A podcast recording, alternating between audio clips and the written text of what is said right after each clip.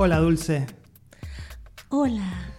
No, no te estaba hablando a vos. Uh, Se lo estaba diciendo a esta caja de bombones de chocolate de cacao chocolate. bombones rellenos en varios sabores y con una terminación hermosa y de lujo. Mira, tienen de coco con dulce de leche, frutos rojos, chocolate con almendras, dulce de leche con avellanas, ron, Nutella, crema Baileys, pistachio, maracuyá, caramelo, praliné de almendra y crema de maní. Son muy lindos, cada bombón es un diseño único, son regalos originales. Y por el mundial también hay caja de bombones con los colores de Argentina. Un golazo. Los encuentran en cacaochocolat.com.ar y en su Instagram cacao-chocolat, ok. También hacen eventos y regalos empresariales. Gracias, Cacao Chocolat, por auspiciar este episodio de Meta Radio.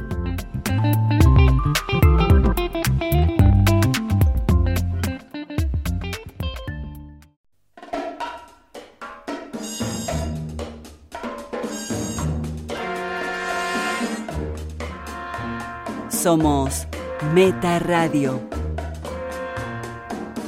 El séptimo arte analizado. Vemos todo y tenemos opiniones. Impopulares. Bienvenidos y bienvenidas a Meta Radio, episodio 259. Ante el micrófono, con muchísimo, muchísimo calor, Valeria, Karina, Massimino, frente a mí, Farcasals. Y en un rato, Pato Paludi, también, todos sobreviviendo al calor. Llegó el verano y aparentemente es de lo único que se habla Sí. junto con el mundial, ¿no? Es lo único, no hay otros temas. Y empieza Team Frío, Team Calor. No, bueno, jaja, jaja. Esos son los temas tan importantes de los que se hablan. Sí. Y política. eh, es hacer tiempo hasta la muerte, ¿no? Qué O sea, lindo. se hablan de esos temas hasta que finalmente llegue la liberación. Viejo, qué calor, ¿no? Salgamos a la puerta a tomar unos mates, que corre más aire. Bueno, estamos cerca de eso, ¿no? En edad, en actitud. Trae la playera. La ponemos, se sigue usando eso, creo que en algunos barrios sí. Y está el- por los robos, por los robos. Los jubilados, no todos jubilados, los chicos jugando en las calles o ya no, están con la tablet. Puede ser. Y en algún momento también el señor le dice a la mujer, trae el arma. Y finalmente terminan con todo, ¿no? Eh, tomar fresco, es así. Ver pasar a la gente. Alguna vez tomé una Criticarlos, fotografía. criticar a los vecinos. Depende de qué zonas, ¿no? Me acuerdo que hemos sacado fotos, Fer, eh, caminando y era la postal, ¿no? Las señoras. Una postal argentina, ¿eh? Sí, es una postal argentina. Creo que yo salí en 1980 con mi abuelita. Y No. después ya por los robos no. No, no estoy en contra de eso. El problema es cuando hacen películas. basado- Ah. Basados en esas historias, ¿no? De una mujer que sale a la puerta de su casa. Porque esto en realidad es una película, Fer. Me ganó de mano. Es Así empieza la película. Hay mosquitos. Hay mosquitos. Las charlas son de ese calibre, ¿no? Qué calor, qué hacemos. Trae el mate. Trae el mate. Como dice el meme, con 40 grados y hay que tomar mate. Hay que to- Hay que tomar. Y ya sabemos, se viene la Navidad con, todo, con toda su parafernalia de invierno. Porque adoptamos, después nos critican. Nosotros no lo inventamos. Meta no lo inventó. Lo inventó Coca-Cola, ya sabemos, la Navidad. Y estamos en el Polo Norte, no sé. Sí. Es todo muy confuso. Bueno, Fer, estas son mis introducciones que no estaban pactadas. Y como estamos sudando porque Fer no te deja prender el aire, es así, ni el ventilador porque todo hace un ruido.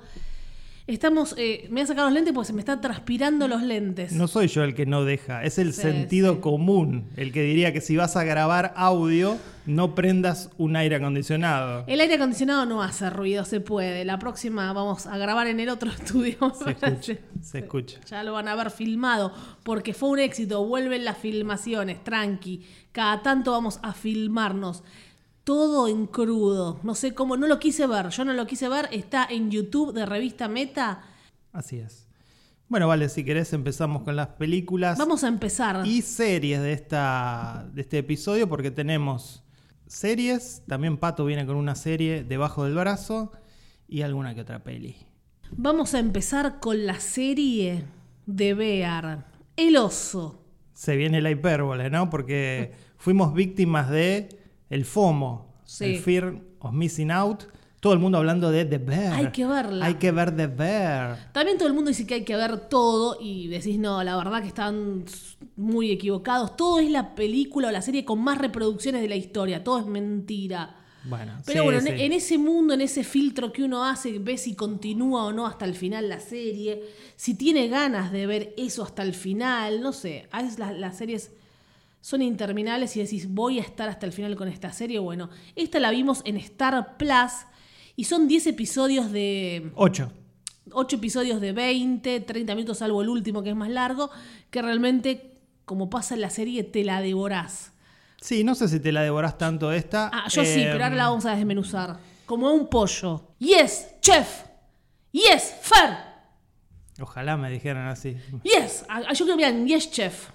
No, sí. eh, me pasó con la serie. Bueno, ahora, ahora lo vamos a hablar. Estamos hablando de esta serie creada por Christopher Storer. ¿Quién es? Tuve que averiguarlo, no lo sabía. Ha sido director de algunos episodios de Dickinson, la serie de Apple Plus. Es así como el más reproducciones de la historia. De la historia, eso sí. No. Sí, sí, sí, sí. No, esa es Bridgeton, la, que, la de Netflix, que es supuestamente la serie más exitosa de la historia de Netflix. ¿Seguro? Bueno. Sí. Te confundiste Bridgeton con Dickinson. ¿Sabes por qué? Porque en The Ningú- igual ninguna de las dos las vimos, así que. Pero porque en The Clever Store la gente me, pedía justo las dos. Claro. Continúa. Y también fue productor de Eight Grade, la película. Ah, bueno. Esas son sus credenciales. Eh, dice la sinopsis. No, no están mal sus credenciales, Fer, No, no, tranquilo. para nada. Tiene mejores credenciales que mucha gente que conozco, Sí. incluyéndonos. Dice, Carmi, un joven chef de alta cocina, se ve obligado a regresar a Chicago tras la trágica muerte de su hermano. Y bueno, se va a hacer cargo de el local de comida rápida, digamos, sandwichería, no sé bien qué es eso. Sí, el beef, el mejor beef De de, Chicago. Chicago. Que no existe, ya vi la nota, hay una nota que dice que no existe ese específicamente, pero que retrata muy bien a estos restaurantes de Chicago, donde va toda ¿no? la Claro, gente. Populares. Claro, que va desde, eso lo dice muy bien, ahora cuando desmenucemos, que van desde trabajadores a no importa, cualquiera al paso. Los sándwiches que venden serían un equivalente a, a un choripán nuestro, digamos. Es, No, un- es una comida. No, equivalente en el sentido de que es una comida popular. Es popular, pero bueno, ellos tienen el secreto, es el best beef. Fer, car- eh, que no es carnívoro, no entiende nada. No, no entiendo nada. No entendés nada. Ni quiero entender eh, ese mundo. Eh, a mí lo que me pasó, ahora sí entrando en la serie, es que Espera, Fer, todo gritando tenemos que hacer el podcast porque es como en, en los ocho episodios Bueno, gritan. Así que precisamente ese fue el primer impacto negativo que me dio la serie, y es que para mostrar intensidad, efectivamente la serie es intensa, se toma de el hecho de que los personajes están gritando constantemente. Imagino que una cocina de, una, de un lugar de comidas semi rápidas como ese, eso sucede y están gritándose como locos todo el tiempo.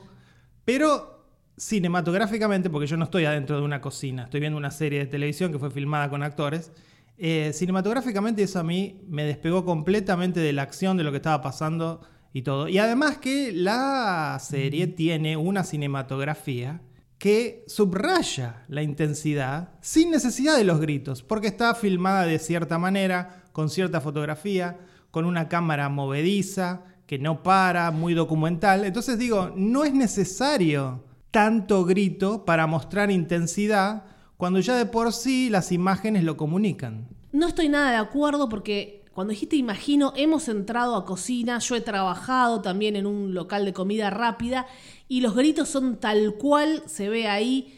También estos griteríos se han visto en la de Bradley Cooper, eh, no me acuerdo cómo se llama, la película de Bradley Cooper, donde él hace chef, ahora después les busco cómo se llama, que también son gri- griteríos. Y también lo vivimos nosotros, Fer, haciendo entrevistas acá en otras partes del mundo, cómo se grita en la cocina por los ruidos exteriores, por la rapidez, por la locura que genera eso. Están todos pasados de revoluciones y es así. Sí, Bueno, no me encantó, vez- no me encantó que estuvieran gritando, pero, lo nuevo, abracé, yo lo abracé. Lo digo más allá, más allá de la referencia de la vida real, lo Sí. dije cuando hice esta crítica, que es que más allá de que sea así en la vida real, supongamos que es así y que co- gritan constantemente, Sí. no estoy viendo la vida real, estoy viendo la decisión que tomaron un grupo de guionistas y cinematógrafos de filmar una serie en ese contexto.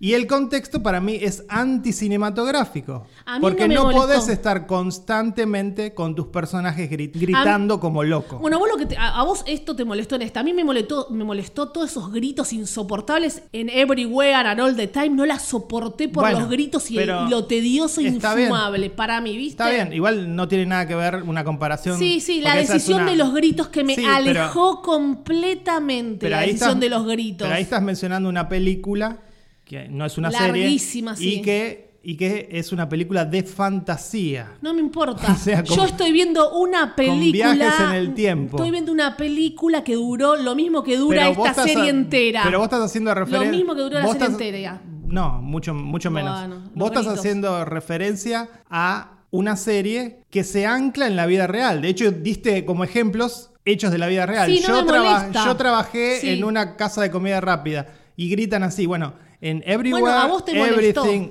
All at Once. No está basado en nada de la realidad. No me importa, No no a mí me recontra alejó. No, no, bueno, la sí, decisión aquí- del, del director me recontra Digamos alejó. Que a vos no te importa, Bueno. no anula mi argumento. Y que a vos no te importa, no, sí, aluna mi argumento de deber. No, porque lo- yo, no, lo dije. yo no dije que a no me Bueno. importa lo que vos dijiste. Vos dijiste que no, te importa. No, digo, no Digo que- coincido, dije. digo que. No, me dijiste no, no importa. Eh, digo, La decisión del director. Igual yo te digo que me molestaron los gritos, pero los terminé abrazando, porque era así el ritmo, no iban a parar nunca. El, el episodio 8 me parece fascinante. eh, uno lo termina abrazando. Fascinante. Uno lo termina abrazando porque claramente no tenemos control sobre lo que estamos viendo. O sea, no queda otra. No, puedes decir Pero- no la veo más, o decir no la aguanto, o, Bueno. o que te aleje completamente. A mí me pareció que la historia, más allá, olvidemos los gritos por un instante, más allá de eso, la historia que cuenta la serie en estas cuatro o cinco horas, no sé cuánto dura, me pareció súper estirada, porque básicamente la anécdota del episodio final se podría haber contado en el episodio 2. No, para nada. Es una serie que sí entiendo que es más acerca del duelo que de la comida, aunque tiene como ese contexto y tiene como ese enganche en el hecho de que están cocinando y que el tipo es un chef y que hacen comida muy rica y que se preocupan mucho por eso. El personaje de Sidney me parece que es el corazón de la serie y es casi te diría la razón por la que seguir viendo la serie. No, no estoy para nada de acuerdo, ahora voy a dar una devolución. ¿No te gusta el personaje de Sidney? Más allá de los gritos, como decís, eh, la terminé abrazando porque sí me gusta cómo lo fue contando. Son episodios de 28 minutos. No me respondiste si, te- Solamente. si te, gusta el personaje ya de me Sidney. interrumpió, estoy hablando. El personaje, el personaje de Sidney. Te, eh, te respondo lo que vos pedís, Fer, y después sigo no, bueno, pero es un la di- serie. se supone que es un diálogo. El de Cindy me parece muy lindo y como también el chico, ahora me olvidé el nombre, que hace eh, la pastelería del lugar, me encanta. Cada cual tiene su, su personaje muy, muy bien desarrollado. Obviamente que algunos que no te caen bien, como el, el primo, no te cae bien, pero los entendés. No es la serie que iba a elegir como número uno del año, pero es algo distinto. Vi una manera de filmar, una fotografía que no vi hace mucho tiempo en otras series así tan cortas, solo en The Handmaid's Tale te puedo decir cómo está filmada, los detalles, y no la hubiera cortado, que lo que pasa en el último episodio tenía que haber pasado en el 2 para nada, me gustó, porque vos decís, no pasa nada, ¿qué, qué va a pasar? Y viene esa sorpresa que Claro, en el- nadie en se la episodio- imagina y me, pareció espectacular ese En el final. episodio 8. Sí, me pareció fabuloso. Sí, el Yo creo que la serie es bastante consciente que la historia en sí es muy cortita y está estirada. Por eso incorporan en el, en el episodio 7 un gimmick que está muy bueno. Y es el hecho de que todo el episodio está filmado en... En una eh, plano secuencia del 8. Claro, en un plano secuencia. No, ese es el El 7. 7. Eh, en plano secuencia de 20 minutos, que está muy bueno. Y que, bueno, este, subraya, maravilloso, está subraya maravilloso. una vez más esto de los gritos en la serie, porque es básicamente 20 minutos de personas gritando. Qué pero bien bueno, está filmado. está Dios. filmada, toda la serie está filmada de manera increíble, Y pero todos actuando de una manera espectacular. No puedes decir nada sobre las actuaciones, te lo no, crees. increíble. el chef, el que hace. Son todos chefs. Son, es, es algo increíble. Yo creo que habrán estado en una cocina para inspirarse. El actor se llama Jeremy Allen White, el protagonista que hace del chef principal, Carmi. Sí. Y no lo vimos en... en- tiene algunas series Sí, y tiene, películas. es conocido, pero pero nosotros no, no, lo vimos claro, mucho. No, no lo vimos en ningún lado, pero Bueno, bueno, esta es una, una, de las revelación. series, esta es una de las series que IndieWire, por ejemplo, pone como una de las mejores del año. Exagerado, Eh, ¿no? para mí para nada, para nada me encantó. Es un tema que no estás... eh, hay tantas series por año y todas tan parecidas. Esta me parece que sale completamente de lo, de lo común. Entre el episodio 3 y el 7, es decir, el episodio 3, 4, 5, 6, hasta ahí, la serie no cuenta nada. Pues no estoy de acuerdo. La serie solamente cuenta en el episodio 1 y 2, 7 por el gimmick y el 8 que es, bueno, el enganche para la nueva temporada. Bueno, igual hay veces que series que no cuentan todo en todos los episodios y están buenísimas No, sí, obvio, igual. Pero las criticamos. No, a, a veces nos gusta justamente por eso. Que no cuente nada, ¿te parece? Nos ha gustado mucho una película, la de My Salinger Ear, que no contaba mucho y nos fascinó por sí, algo. bueno, pero estamos hablando de distintos Bueno, formatos. Fer, a vos no te gustó, a mí sí, no, no, no, estoy claro. diciendo, no estoy diciendo que no me gustó, estoy diciendo Bueno. que no, eh, no es comparable una serie con una película. Igual yo también estoy diciendo que la vida real sí, a mí me interesa que hayan hecho un poco lo de la vida real, lo hayan llevado a la pantalla, aunque según vos no funciona Bueno, cinematográficamente. en general- en a mí sí me funcionó cinematogra- A mí sí me funcionó cinematográficamente. Em- empezamos- A mí sí me funcionó cinematográficamente. Bueno, empezamos diciendo que, y lo decimos muchas veces, la vida misma, criticando eso de retratar la vida real de la señora que toma mate. No, yo no ahora está diciendo, misma, ahora está diciendo que te gustó porque retrata la vida no, misma. me gusta que se haya focalizado de esa manera dentro de la cocina, porque no es algo que predomina, no he visto Sí, nunca pero, que, nada así. pero es que es muy parecido a la vida real, dijiste. El- el- lo que deben vivir los chefs, sí, seguramente. Bueno, Como no también los futbolistas, cuando vemos los documentales infumables de los Pero futbolistas. eso es un documental. Y también cuando vemos las series como la de Tevez, un montón de cosas que vimos basadas en hechos Tevez reales. Es malísima, vale. Bueno, a gente que le fascinó Fer, ¿viste? Hay gente No que sé a le quién fascinó. le fascinó. La, muchísima gente. Bueno. Depende de la conexión que uno tenga. Sí, me gusta verlos cocinar en, ese, en, ese, en esos momentos porque están todo el tiempo. Más allá que no trata sobre cocinar la serie. eh, No, como dijimos, es más acerca del duelo de- de- del protagonista, ¿no? es como que ya los conoces y no, no se profundizó tanto en cada uno de ellos, por eso te la dejan ya para la segunda temporada con este descubrimiento, que tampoco creo que vaya a ser una serie que la vayan a estirar mucho.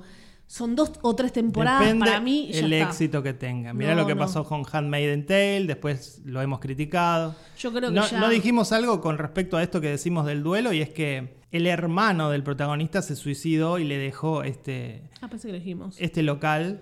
Y él era un chef muy, muy reconocido, muy grosso, y bueno, deja todo para ir a hacerse cargo de ese restaurante que estaba siendo manejado por su hermano y el primo. Y todos lo ven como, ¿qué haces acá? Porque vos estabas en un super restaurante, Michelin, todo, muy, muy grosso. No vengas acá a, a lo popular. Y bueno, se van generando un montón de cosas. Aparecen nuevos cada tanto, cada uno con su personalidad.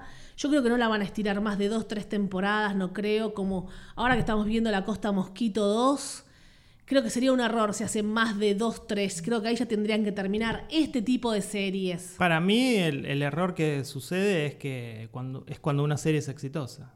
Entonces, la quieren estirar precisamente debido al éxito. Igual yo no sé si esta es exitosa, ¿eh? porque lo que sale en IndieWire, por ejemplo, no lo ve nadie. ¿eh? Bueno, no, pero me parece que por algo nosotros la vimos. Había un hype alrededor de esta serie. Sí, sí, pero más en el mundo, comillas, cinéfilo, seriéfilo.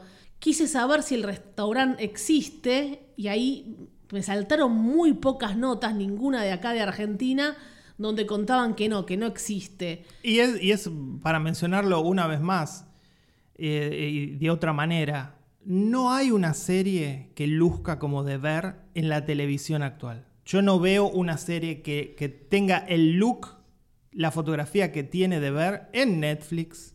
O sea, me tendría que, no sé, compararlo con House of the Dragon, ese, ese tipo de series.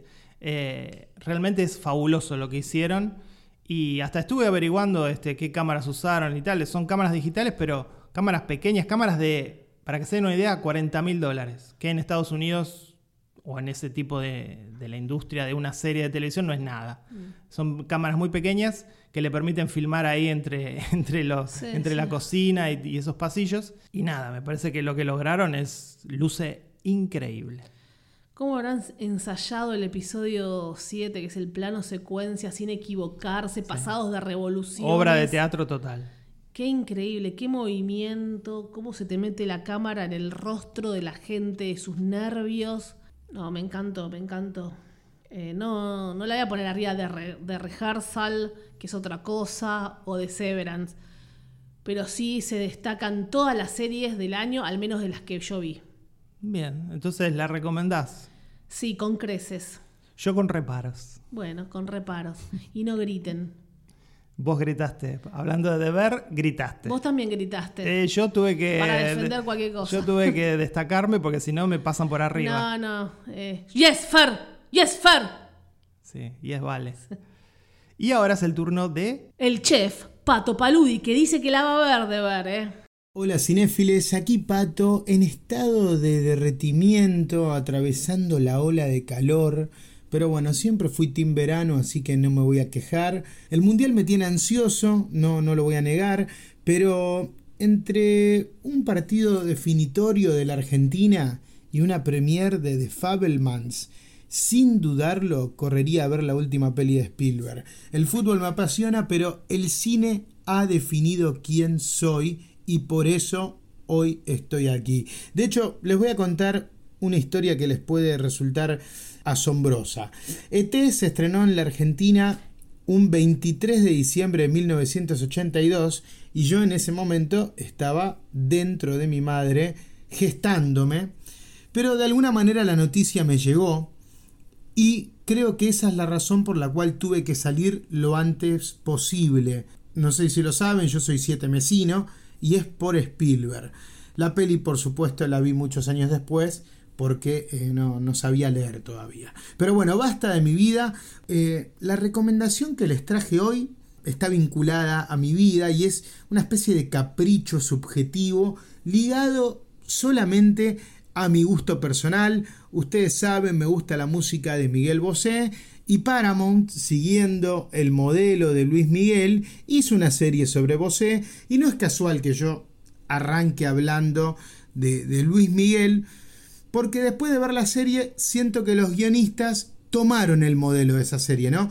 Priorizando la relación con el padre como hilo conductor. Un, padre que por momentos es el villano, machista, misógino, intolerante, pero en otros pasajes la serie parece celebrarlo, ¿no? rendirle homenaje a este torero dominguín. Y durante seis episodios se construye el conflicto de un hijo que siempre buscó la aceptación del padre, como Rocketman, ¿recuerdan Rocketman? También hay lugar para la madre, ¿no? Lucía Bosé, que, quizá fue la que, la que sembró en él toda esa beta artística. Eh, hay un tema con la mantención de un antiguo hogar familiar, que también puede funcionar como una metáfora de estar sometido a, estructuras familiares, a mandatos familiares y cómo nos aferramos a estas cosas que no son construidas por, por nosotros. Y eso fue una constante en la vida de, Miguel Bosé, o, al menos el, guion está construido a partir de eso, porque hasta su carrera estaba eh, digitada y programada por otros, ¿no? Entonces tenemos la casa, el padre, los inicios en la música, todos conflictos que el guion desarrolla muy bien y que hablan de una buena estructura en toda la historia. Pero así todo, no sé si es lo suficientemente atractiva como para agradar a alguien que no le guste Miguel Bosé, ¿no? Todo ese culebrón familiar, por lo menos a mí no me resultó interesante, y otros aspectos, como su pasión real por la actuación y por el baile, quedan como pequeños fragmentos, ¿no? Que me hubiese encantado que se exploren más. Incluso la música y sus discos son secundarios y siento que hay grandes saltos que dejan fuera todo lo que a mí me interesa de Miguel Bosé. No, no hay nada de XXX, no hay nada de Bajo el signo de Caín, no hay nada de Laberinto y no hay nada ya no hay nada ya Tan bello es caer a tus pies. No, ay, perdón, perdón, me voy, me voy por las ramas, se me salió. Eh, bueno, Bosé funciona como una telenovela, pero no sé si retrata al artista, ¿no? Así todo, toma riesgos. Hay un episodio completo sobre los excesos de, Miguel Bosé y, la noche, la vida nocturna, sexo, drogas, todo el tema de su vida sexual y su ambigüedad sexual, ¿no? Incluso hay sobre el final de la serie una escena de cacería, reforzando todo esto que les estoy hablando de, la relación que tiene con el padre, que podría ser digna de Blonde de Andrew Dominic. O sea, ese nivel visual de, contenido tan explícito que, que, puede resultar hasta desagradable y chocante. Bueno, las actuaciones están bien, creo que la serie hizo todo bien, como les dije, el guion creo que está redondito, pero lamentablemente tomó un camino o una dirección que no la hizo interesante para mí. Incluso creo que, que Bosé no es una figura relevante acá en la Argentina y no sé cómo puede funcionar la serie en nuestro, en nuestro país. En un momento se lo menciona a Luchino Visconti, bueno, fue algo súper emocionante, pero se queda ahí, ¿no? En, una simple mención y a mí me, hubiese gustado que la peli explore más toda esa conexión que, que, tuvo Miguel Bosé con todos esos artistas en su juventud, pero bueno, no, no, no hay nada de eso. La vi de, de principio a fin, semana a semana, esperaba cada capítulo y esperaba que llegue algo que no llegó. Así todo no podría decirles que fue una mala experiencia, eh, hay, hay, una gran sorpresa final, pero bueno, a, mí personalmente me decepcionó y quizás, bueno, ustedes deban tomar el riesgo de, ver la serie y sacar sus propias conclusiones. Es hora de, de marcharme, es hora de volver a estudios con Valley Fair que seguramente nunca van a ver esta serie y no los obligaría. Y bueno, eh, será hasta la próxima, chickens. Bueno, Pato, y la biografía de Miguel Bosé, un ídolo de él. Un ídolo, que se lo tiene que tatuar. Está tatuado ya YouTube.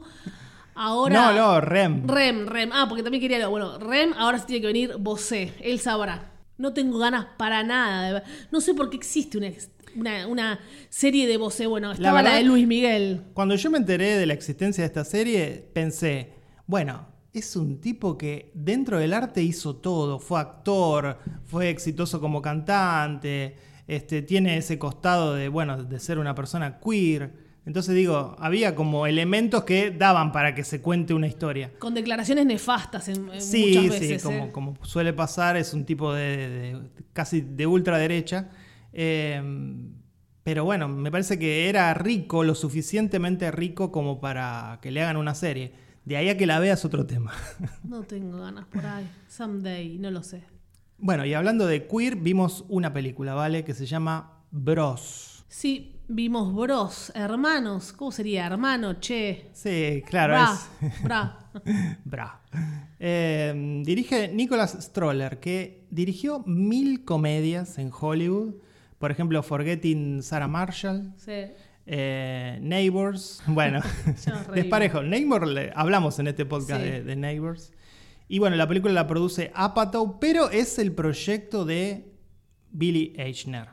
¿Quién es Billy Eichner? Tal vez lo conozcan por los videos que se hicieron virales en YouTube, eh, donde él sale a la calle, que se llama, de hecho se llama Billy in the Streets. Y él sale y le grita a la gente. Le grita a la gente, lo que no te gusta, pero te gustaba de Billy, gritando en la calle que nos re... llorabas, llorabas. Así lo conocimos a Billy Les grita una pregunta y, los expone y la gente se súper asusta. Y sale corriendo. Y, y después, como se hizo tan famoso, iba con celebridades corriendo. Claro, sí, sí. Eh, eh. y, le dicen, ¿la conoces a ella? Una vez estaba Jennifer Aniston, todo conocido. No. Y gritan y salen todos corriendo por, por Nueva York. Maravilloso. Es muy divertido. Bueno, eh, la sinopsis de esta película dice, Bobby es un podcastero, ¿vale? Neurótico que acumula una cita tras otra en Grinder. Incapaz de comprometerse con nadie, un día conoce a Aaron, un abogado que también tiene aversión al compromiso. La relación será, no obstante, distinta. Una comedia romántica, rom-com, como le dicen, Pero claro, queer. Queer. Ya LGBTQ. Me gustó que eso, ¿no? Que en, en- básicamente es- tiene el mismo estilo y trama que una comedia romántica cis, cisgénero, ¿no? Heterosexual, como quieran llamarla. Eh, eso me pareció una buena idea. El problema para mí de la película es ideológico. No porque la película no funcione, porque de hecho funciona como comedia Sí, romántica, es graciosa, tiene momentos graciosos y divertidos. A mí me parece que se nota mucho durante todo el metraje que la película le está hablando a un público cisgénero. No es una película que le hable al público que retrata, digamos. Es como que nos está hablando a los heterosexuales para introducirnos al mundo gay y normalizarlo, lo cual está buenísimo. Las intenciones de la película las celebro. ¿Cómo esas intenciones fueron plasmadas en pantalla? No. No, igual yo no, no estoy, otra vez, no, este podcast no estamos de acuerdo, Fer. No creo que sea que se le hable solamente para los heterosexuales. Creo que se burla bastante también Por eso. de ellos, Por eso. de ellos mismos, de los LGTBQ+, y también de los de todos. Por eso. Porque se burla de ellos mismos, porque no, no es que todos, lo decía, no, son, no todos los gays son buenos, no todos son Claro. inteligentes, son boludos, nada Es más quieren manera- tener músculos, son promiscuos. Es la manera de enganchar al cis. No, y también se burla de los heterosexuales. Bueno, O era sea, obvio. Se, burla de todo. No creo que sea solamente para atrapar a una parte. Y me gusta que sí, que al final es igual como todas las comedias con las que crecimos, que siempre hombre-mujer, hombre-mujer, siempre Sí. fue así. Y se pueden enamorar eh, de, de la misma manera que Claro, heterosexuales, sí, sí. no Hacía- pasa nada. Lo sabíamos, pero hacía falta verlo en una película, ¿no? Eh, que ay, es fuerte estar viendo dos hombres teniendo sexo y no es una porno, es fuerte. Es fuerte que se digan te amo dos hombres, eh, son nada más promiscuos. No, por eso está bueno la idea de normalizar esto que para mucha gente es anormal y fue Sí, anormal sí. durante mucho y tiempo. les da asco. y les da asco. Y, Asco. y- y, bueno, la, la homofobia a flor de piel con todo este tipo de temática. Acá Pato diría, ¿qué hace tu papá si ve esto? No lo ve. Yo siempre lo No, cuento lo que cuando se casó Nicolás Escarpino, Sí, y se- actor argentino. actor argentino, que bueno, acá habían declarado el matrimonio igualitario, se levantó de la mesa y se retiró porque no pudo ver el beso. Lo No estaba viendo en el noticiero, ¿no? Sí, se levantó y se fue. Eso hizo mi papá. Fue muy fuerte para él. No Este, rechazo total. Está bien. Eh, no, bueno, pero por eso digo, de alguna manera, no sé si querés, para mí esta cuestión de la burla, no sé si se burla de la comunidad queer y también se burla de la comunidad Hace cis. críticas, hace críticas que se entienden. con Para mí hay un elemento de educación que tiene la película, como que quiere educar al cis en el mundo queer y a la vez es un poco condescendiente. Vos decís, critica, ellos también se ríen de sí Sí. mismos. Para mí me pareció condescendiente la mirada que tiene la película sobre sí mismo, sobre No. eh, la comunidad misma. No, porque también separa, como en todo, no son todos iguales. ¿Por qué están los musculosos que se inyectan anabólicos? Está bien, pero Eso es fuerte también que diga eso. Y después está, no, bueno, ¿qué querés? Que sea un, un tonto y él hace un podcast y es exitoso y dicen, creen que nosotros somos re inteligentes los gays. Eso me pareció muy gracioso cómo lo cuenta y muy inteligente.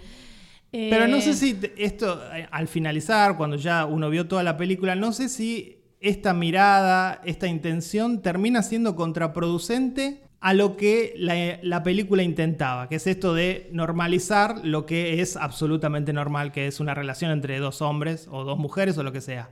Este, no sé si no termina siendo contraproducente de lo que no. buscaba. Yo creo que no. A mí me gustó el final, con la canción. Siempre hay una canción dirigida a dos enamorados, la hermosa ciudad de Nueva York. También hay, sí, está la canción que él canta y dice, no todas las películas LGBT Sí. o las historias LGBT tienen que terminar con, una, con un baile. Sí. Y al final termina con un baile, pero bueno. es Pero es como- adrede, está, bueno y, y no, está, está divertido. Y el, es- el museo sí. LGTB. También cómo educar a los niños, vos decís ahí, que él habla que tienen que educar a los niños desde chiquitos, enseñarles Sí. que existe, existen, ¿no? sí, sí, está bien. Este, también un poco fantasioso como la película crea eso, que finalmente esa madre Sí. o abuela, no sé qué era, lleva a los nietos a- al museo y los niños finalmente aprenden y todos son felices, pero bueno, también un poco el cliché de la... Claro, tiene que tener todos los romántica. condimentos. Y es un guion que no para, hay muchísima verborragia, no para de hablar Billy. Billy quiere tener. Quiere tirar todo, dice. Sí. En esta película tiro todo, mis comentarios clevers o mis comentarios, comentarios agudos. Cantidad de referencias a la cultura popular. Sí. Y la película empieza con, empieza con todo, ¿no? Con, todo diálogo.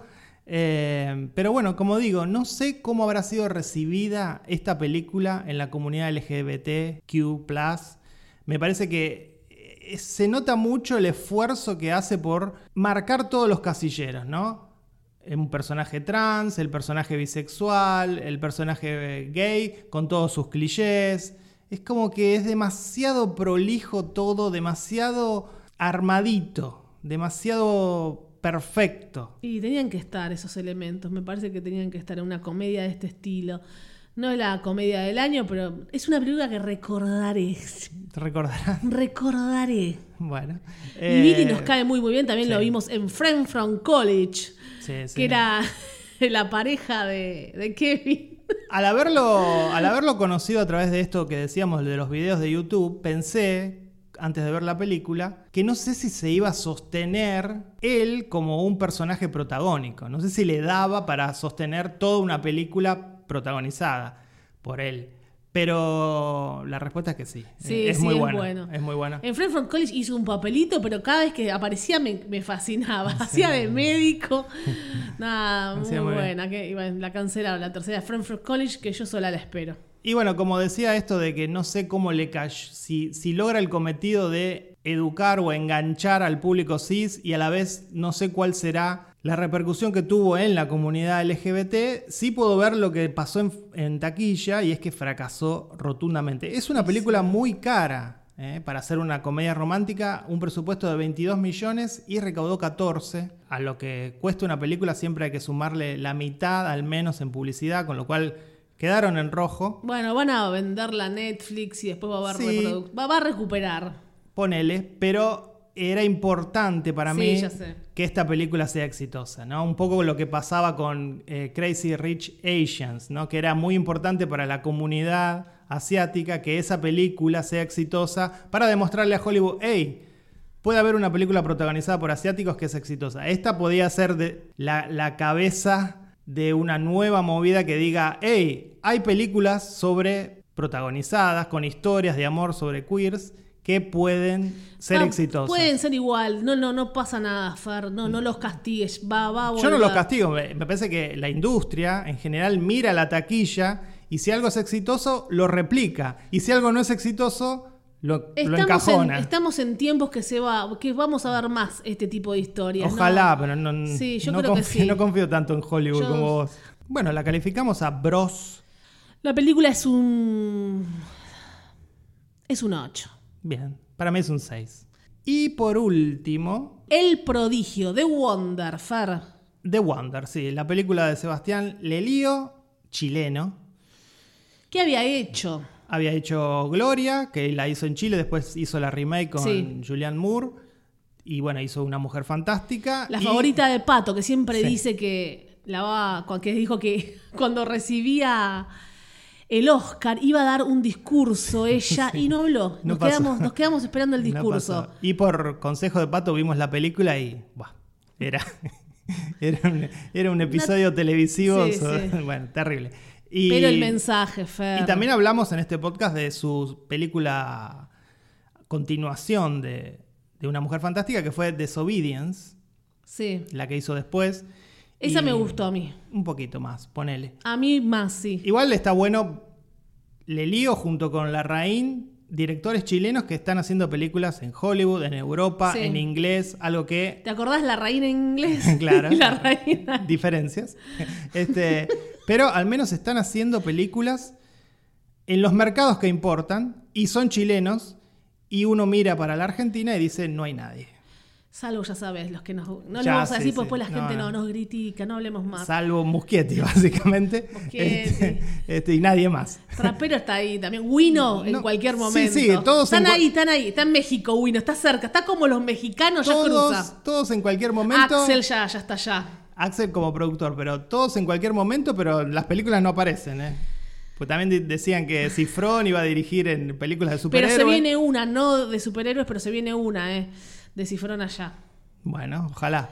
Eh, Este, No, re bien, sí. eh, están, no paran de hacer, es muy difícil hacer y no están parando de hacer porque No, y además que ambos directores, a mí, como dije, no, no soy fan de ninguno de los dos, pero son muy prestigiosos. Sí, son sí. reconocidos internacionalmente. O sea, rompieron la frontera de Chile, en este caso. Bueno, la sinopsis dice, una enfermera en la Irlanda del siglo XIX es contratada para investigar el caso de una niña que no ha comido durante cuatro meses. De ahí el título, El prodigio, la maravilla, The Wonder. Eh, protagoniza a Florence Pugh y Niam Algar, que es la narradora, ¿no? Y también es un personaje ahí en la Sí. película, que bueno, es la chica de The Virtues, Sí, qué linda esa chica que también Sí. la vimos en Race by Wolf. Raised by Wolves. Cuando esa chica, escuchen todos, es una super heroína. Cuando está en el mundo de Marvel, DC, porque es buenísima. La quiero ver, Sí. no sé, que haga algo, porque es muy buena. Voy a decir algo, No, decís que no, para mí sí, ya lo dije. voy a decir algo que puede resultar polémico, no es la intención, pero tiene esa actriz una característica masculina que la separa de otro tipo de actrices. Como Cena, Cena la, mm, la gladiadora. Gina, sí. Gina. bueno, hay un elemento en, en su physique du rol, en su manera de actuar. Yo prefiero a esta mujer Sí. como Capitana Marvel que la que eligieron, porque la de Room no me gustó para nada. Nada, Se puso nada. la remerita de Nin y te gustó. Es muy buena, No me gustó para buena. nada, con cara de culo siempre. Me gustó en The Room, en Room nada más, con un saludo a Jacob Tremblay. ¿Cómo está? ¿Ya creció el chiquitito? Murió de sobredosis. Nada. Este, Eh, no, bueno, me sí. encantan. The Virtues estuvo 10.000 puntos. En Race by Wolf. Igual hay muchísimos personajes femeninos en el mundo de los cómics, como para que además puede no ser Capitana Marvel, puede ser otro Te personaje. dije como capitana, por ejemplo, me gustaría, no sé, Supergirl ya está, ya, lo que pasa es que también ya no tiene 20 años y ahora son, o son muy jovencitos, no sé, lo que hagan algo en Eternals. Igual me parece que Brie- justamente Brie Larson es una de las mejores La actrices. mejor es Scarlett Johansson. No, bueno, ponele, pero una de las mejores actrices que han hecho personajes de superhéroes es Brie Larson. Justo te agarraste con una de las mejores. Sí, le dieron Capitana Marvel porque estaba justo en la picota ella, yo no sé con quién más audicionó para el cast. Después, bueno, Eternals sí eran todos comillas viejos, estaba Angelina Jolie, Sí. eh, la que te gusta a vos, Anita, en Eternal, que hizo de Anita en la serie Humans. Sí, Chan. Así que, que la quiero ver, la quiero ver en ese mundo porque hoy te tiene que llegar la fama solamente cuando haces algo así, Fer.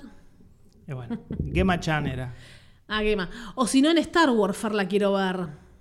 Sí, Bueno, también, tranquilamente. tranquilamente. Algo así que ya está re bien la chica, no necesita eso, pero no sé, es muy, muy buena, se destaca del resto. Bueno, focalizamos en ella y no dijimos nada de Florence Pugh, que también nos gusta mucho. Flores Pugh ya está, es y que también está en el mundo de los superhéroes ya Sí, sí. incorporada. Es- es- no tiene 30 años y es impresionante la carrera de Florence en Midsummer, nos volvió locos a todos.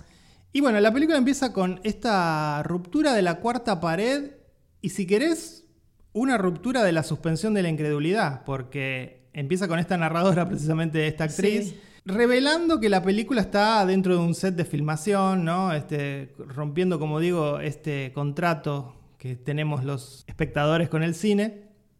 Y me pareció una de esas canchereadas pretenciosas que tienen algunos directores, en general para darle ínfulas de profundidad a la historia. Ahí ya me...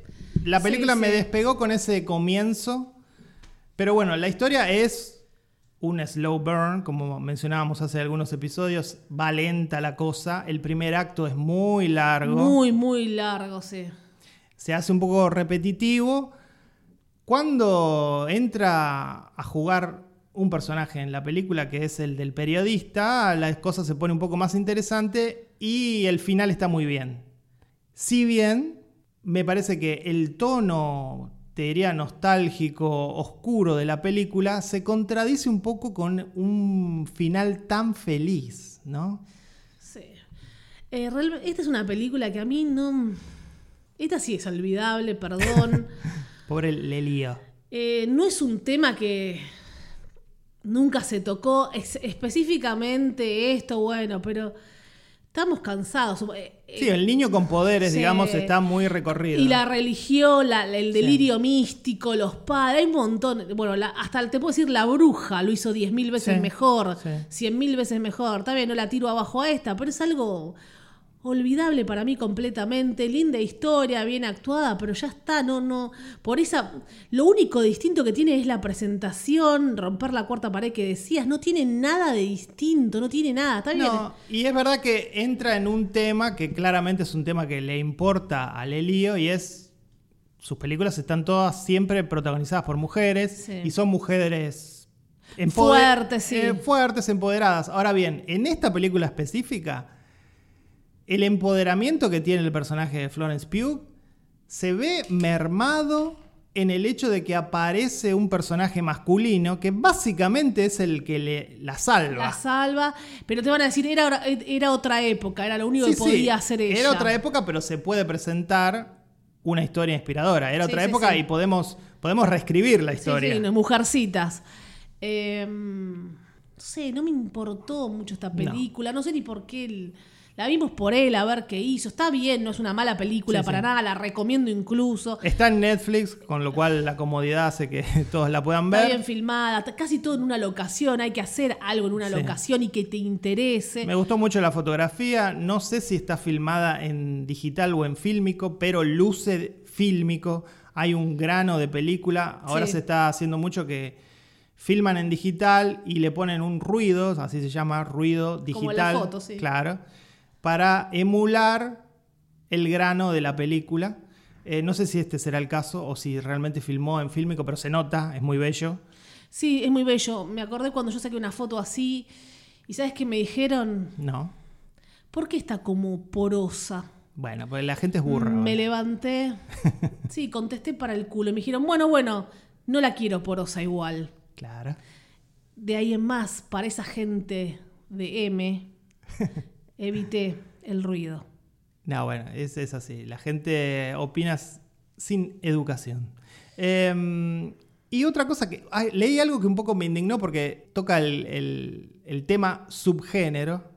Mucha gente dijo que esta película pertenecía al subgénero folk horror, del cual hablamos muchas veces aquí. Sí, eso es la bruja, parece, le, le comento a la gente. Sí, también Wickerman, eh, Witchfinder General, bueno, Midsommar, justamente con Flores Pugh. Para mí no es folk horror de No. Wonder, me parece que es una historia que va por otro camino. De hecho, no encontré elementos de horror o de terror en la película. Esta chica no come, eh, pero aparentemente la madre le daba de comer en un beso escondido. Y además que vos mencionaste a, a The Witch y, y- y está, y es válida la comparación. Ah, gracias.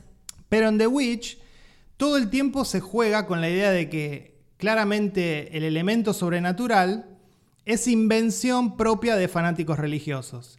Y al final la película nos da un cachetazo. Aquí se juega con lo mismo, pero al final la película no te da un cachetazo. No. Te dice efectivamente no era nada sobrenatural, ¿no? Entonces digo, hasta en eso perdió la gracia. Tal vez no quiso emular a The Witch, no sé. Y también se habla un poco así, ¿qué hace? porque ella estaba mal, su hermano había abusado de esta niña. Claro. Y la típica que los padres no lo van a creer. Por Entonces eso. pasa por ahí, ¿dónde está? Está en el maldito infierno. Claro, ah, quitaron- Ardiendo en llamas el violín. Quita- quitaron el elemento sobrenatural y le pusieron un horror real, No folclórico. absolutamente real, este, y hasta que se puede empatar con nuestros días, ¿no? Sí. Está bien, la recomiendo, pero nada, nada para wow, la película, la nueva película de Lely, no, para No, nada. Pero, a ver, teniendo en cuenta que está en Netflix, que está lleno de basura, Ah, sí, bueno. lleno de, comillas, contenido, eh, está bueno ver una película que claramente está dirigida por un director de cine y no por un tipo que hacía publicidades y ahora dirige una serie. Entonces eso está bueno. A veces cuando dicen, recomendame una película, yo empiezo, hay que empezar así, pero ¿qué es lo que te gusta? Te dicen drama, bueno, Y ahí se la mandaría, ponele esa. Claro. No, quiero reírme. Esa, no, hay gente que quiere relajarse, no estamos todo el tiempo analizando películas. Tal vez sí. O tal vez estamos todo el tiempo analizando. Al pedo. Punto. Analizando todo. Pero analizamos todo. Mm. Cuando vamos a la panadería, todo. Claro, nu- nuestra, nuestro lema que es tenemos opiniones se traslada a, A todo. todo. Tenemos opiniones de cosas que desconocemos, ¿no? Una curiosidad, yo estoy yendo a natación Ajá. y, a- y la profesora dice un ejercicio. Todo sí, sí, sí. ¿Y quién es la única que está preguntando por qué? sí, yo. Pregunta, hagan esto, esto, ok, todos lo salen así. Yo, ¿qué estamos trabajando acá? ¿Por qué? Bueno, acá estás trabajando la técnica, acá estamos ah, trabajando la respiración. Nadie quiere saber por qué. A mí me interesaba. Entonces yo le dije la Tenés, otra vez. tenés la curiosidad de un niño. Sí, no, no, no debería morir nunca esa curiosidad. O, de un Sabías, ga- ¿no? o de un gato. Y básicamente le dije en la última clase, entonces estábamos todos nadando para el culo. Se rió y dijo, y es difícil empezar haciendo bien la brazada de crawl como... Y todos hicieron su vida y yo me quedé hablando con la profesora. Bueno, lo que pasa es que en, en ese tipo de situación social, en la que bueno, uno está haciendo un curso, en este caso de natación, el humano adopta una posición de obediencia. Sí. Entonces no se cuestiona. No se cuestiona. querés es como en la escuela, ¿vos cuestionabas Sí. lo, lo que te decía la profesora? Constantemente. Bueno. Pero se cuestiona la historia. ¿Por qué? Me acuerdo hablando de Artigas, en mil, eh, la profesora de historia. Y cuestionábamos lo que había hecho Artigas y la profesora preguntaba, no, bueno, en ese momento Artigas estaba en Uruguay. para mí, para mí esa curiosidad o ese cuestionamiento tiene que ver con el interés que uno tenga sobre el tema. Yo tal vez si voy a aprender a nadar y me dan esa... Vos por vergüenza no hablarías. Ese ejercicio lo hago sin preguntarme para qué me sirve. No, pero fue súper importante porque cuando ella me lo explicó, ¿Pero de qué te sirvió? muchísimo, porque cuando empecé a nadar, eh, rec- recordaba mientras nadaba lo que ella decía, que la mano vaya bien estirada hasta el fondo, que es difícil hacerlo así, porque Pero uno lo hace muy, sentía- muy bruto, lo hace uno. Sí, pero vos sentías que estabas trabajando lo que ella te dijo. Sí. Bueno, eso, eso es- Obediencia. no, eso, eso es sugestión. No, pero lo- antes lo estaba haciendo mal, Fer. Al saber el motivo, te sugestionaste. Pero lo empecé a hacer bien. Bueno, ese es otro tema que tiene que ver con la técnica. Claro, era la técnica. Y yo le dije, ¿qué pasa si me. Le dije encima, ¿qué pasa si el brazo no está mal la técnica? Me dice, Bueno. te va a doler la cervical. Todo tiene un porqué y nadie pregunta. Pero más allá de la técnica, el saber que estabas trabajando cierta parte del cuerpo te sugestionó para creer que efectivamente estaba haciendo efecto. No que estaba haciendo efecto. Yo estaba haciendo la abrazada no como un nadador profesional. Bueno, pero entendés que además de ser muy curiosa, lo cual es muy positivo, Sí, sí. también sos muy sugestionable, lo cual no es tan positivo. No, pero igual no sé si. Acá no era sugestión. Ok. Se- Si me dicen, no, no, si pedaleas así, bajas 50.000 calorías, ponele. Si uno va porque quiere perder peso, es otro mundo. Acá es por, para. Es realmente mente y cuerpo. Eh, es muy difícil. Ahora, clases de natación. Metanada. Meta nada. ¿Sabes que la La respiración. nada. la nada. La nada misma. La respiración es. Yo estoy ahora nadando, Fer. Ya está, nos fuimos a la mierda. Yo ahora. Tenés un método de Sí. respiración que lo aplicás fuera del agua. Sí. O sea, lograste algo que los, que los peces no pueden. Preguntarle un saludo a Guada Farina, que está en el grupo, que es, eh, estudia teatro, es profesora, eh, hace obras de teatro. Yo hice una obra con Guada. Respira mejor por estar trabajando la respiración natación. Bueno, pero ese es otro tema. Ya viene meta nada, anotate, inscribite. Nos fuimos a la mierda con el prodigio, ¿era, no? Sí, nos fuimos a la mierda con el prodigio. No sé qué tiene que ver con lo que estábamos hablando. Estábamos- está buenísimo que quede esto grabado. ¿Cómo salta? No se sabe. ¿Cómo la obediencia? Por ahí venía, ¿no? Por algo. No sé. Por algo vendrá. Eh, la calificamos. La calificamos con un tibio 6. Sí, yo también le voy a dar un 6.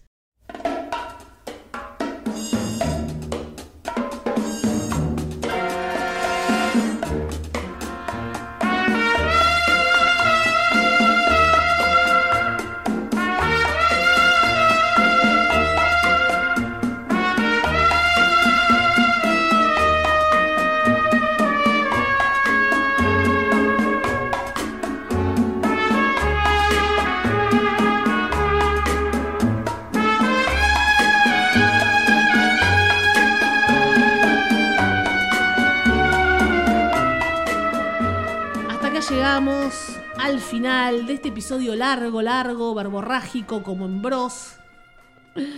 Con muchos gritos como en The Bear. Sí. Y no sé el final que Y con un prodigio que soy yo. Fer tirándose flores. Con su nueva cabellera rubia.